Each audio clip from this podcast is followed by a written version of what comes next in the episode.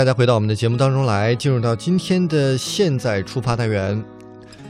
在这个北京又有霾又很冷的时节呢，我们选择在今天带着大家去上海。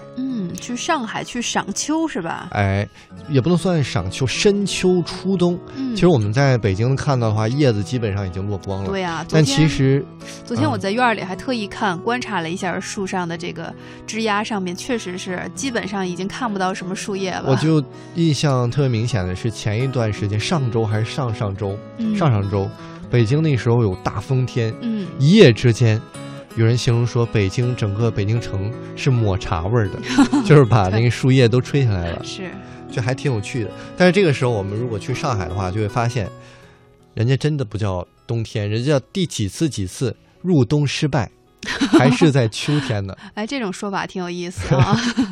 入冬是吧？北京已经下过几场雪了，是吧？所以说这个气候上的差异真是各地不同啊。所以，我们这个时候去上海的话呢，还能够赏一些秋叶。比如说，我们推荐给大家的第一个地方就是上海的滨江森林公园儿。嗯，呃，这个叫做滨江秋游季呢，是九月十五号，可以一直持续到十二月十五号。但是我估计随着几次的入秋失败，要持续到一月份也背不住。持续往后是吧？大家还能看上个小北吧？应该。没错，嗯呃，这个是观秋叶、望秋水的最佳时候。公园的东区的河岸边呢是北美枫香林，我觉得我和林霞都是喜欢居家的人哈，好像嗯听到这个我先想到的是木料，很多的家具是北美这个枫树对对对，制作木，材哈。对，北美的枫还确实是挺有名的。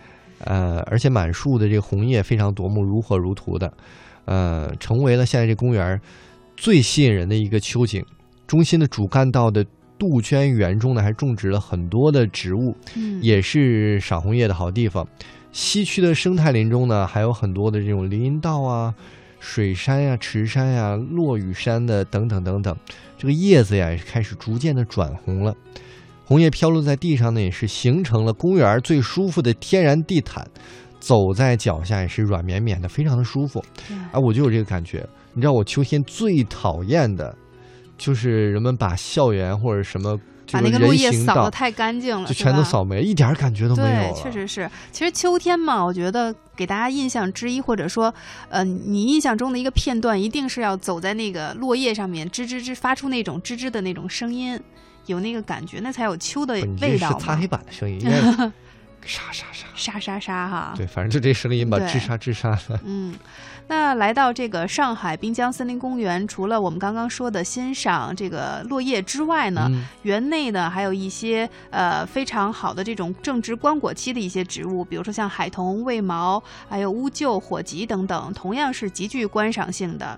那随着这个天气转凉，枝头成熟的这个累累果实也是更加的鲜甜多汁，所以应该说大家可以抓住这个最后的机会，一下去好好去目睹一下，是吧？嗯我们再给大家说一下地址哈，地址是浦东高桥镇灵桥高沙滩三号。嗯呃，当然了，这个地方公园是收费的，呃，费用很低廉，二十元就可以赏秋景了。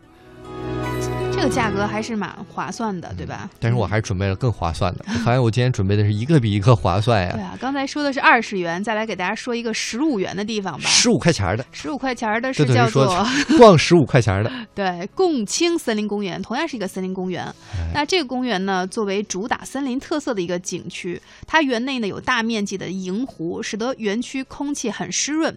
这里的秋的品种也很多，那种植规模大，还有这个布局、路线、色带都是经过专业设计的。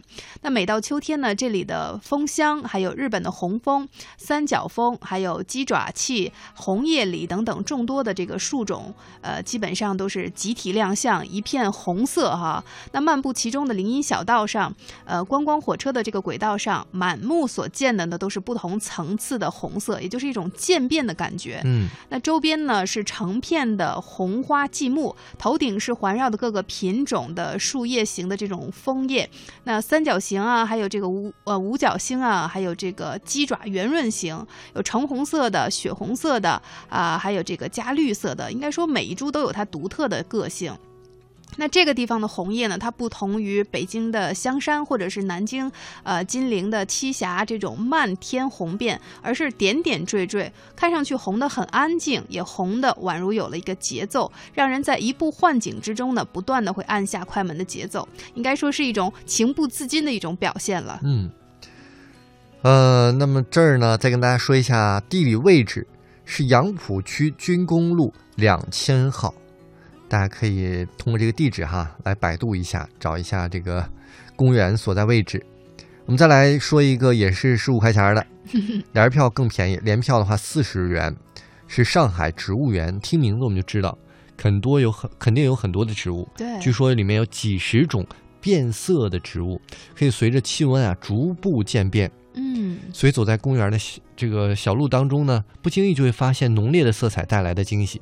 我觉得上海人还真是蛮注重所谓腔调的。北京可能公园的话，这一片啊，咱都松树；那一片，咱都什么什么树，柳树，比较规整。但是人家设计的真的是。就是逐渐渐变，这个非常吸引对它的这种色带的这种专业设计布局，哈，都是有过精心的这个安排的。而且据说哈，现在这个上海植物园呢，已经呈现出了一年当中最美的一个色彩景象，所以喜欢摄影的朋友可以去到这儿，可以拍到很多不同颜色的景色。嗯，地址呢是徐汇区龙吴路的一千一百一十一号。这非常好记。对，那接下来要给大家介绍的呢，这个地方是不需要花门票的，更便宜了，更便宜了。它叫做复兴岛，它是浦江内唯一的封闭式的内陆岛。嗯，拥有得天独厚的自然地理条件。目前唯一的景点呢，就是中部的这个复兴岛公园，占地四万多平方米。那园内有幢别墅叫做白庐，曾经呢蒋介石在里面待过。呃，还有这个园中的秋色呢也是非常宜人的。呃，一到秋季，然后各种鸟儿在枝头鸣叫。每当加拿大红枫红透的时候呢，与翠绿的这个大草坪形成了强烈的对比，也是非常的美丽。应该说也是摄影爱好者大家非常喜欢的一个地方。了，再给大家介绍一下它的具体地址是在杨浦区共青路三百八十六号。嗯，呃，同样提到了上海，我就贡献给大家一个私人推荐的地方，这个是绝密、绝对私人，因为我是上海的朋友，土生土长的上海人，上海人啊，给我推荐的地方。因为我有一次去上海，去了什么。所谓的夫子庙啊，很多外滩呀，这些地方公共景区嘛，就是大家基本上都会去的，外地人必去的景点。北京差不多，人山人海的，还没什么意思。那你今天要推荐的这个有什么特别吗？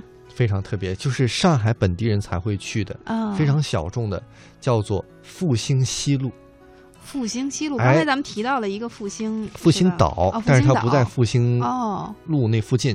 而且特别有趣的是，我们开车沿着这个路啊往复兴西路走的时候，会经过复兴东路、复兴中路。嗯，哎，我还都逛了一下，但还真就是复兴西路是最棒的。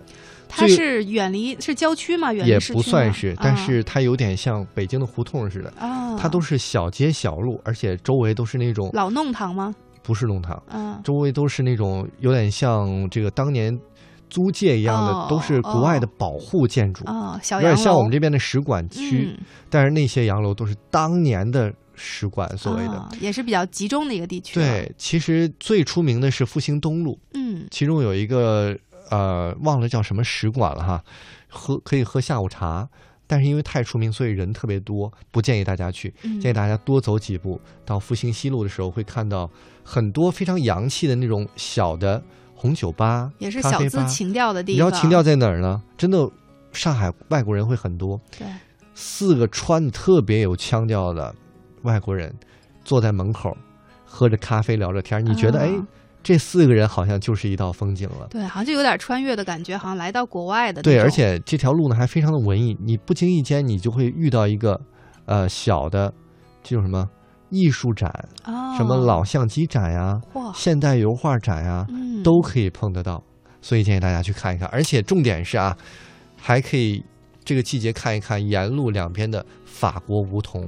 哇，太美了！这应该是属于上海其实最美、最有腔调的一个景色了，就是法国梧桐。你刚才说的那个具有上海风情的这样的这个街道，我好像似曾见过，是在我同学好像他拍的这个照片，他去上海旅游的时候，因为嗯他对上海比较熟悉，好像也拍到了类似你刚才说的那种小洋楼。没错，嗯，非常美。啊、我们先把这个法国梧桐放一放，我们会找一个，我觉得找一个专门的时间跟大家好好讲一讲上海本地人才会去的那些好啊，私密地方。边边角角的大家所哎不知道的一些好地方。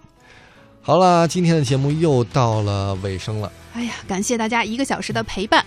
乐游神州，明天接着游，拜拜。拜拜。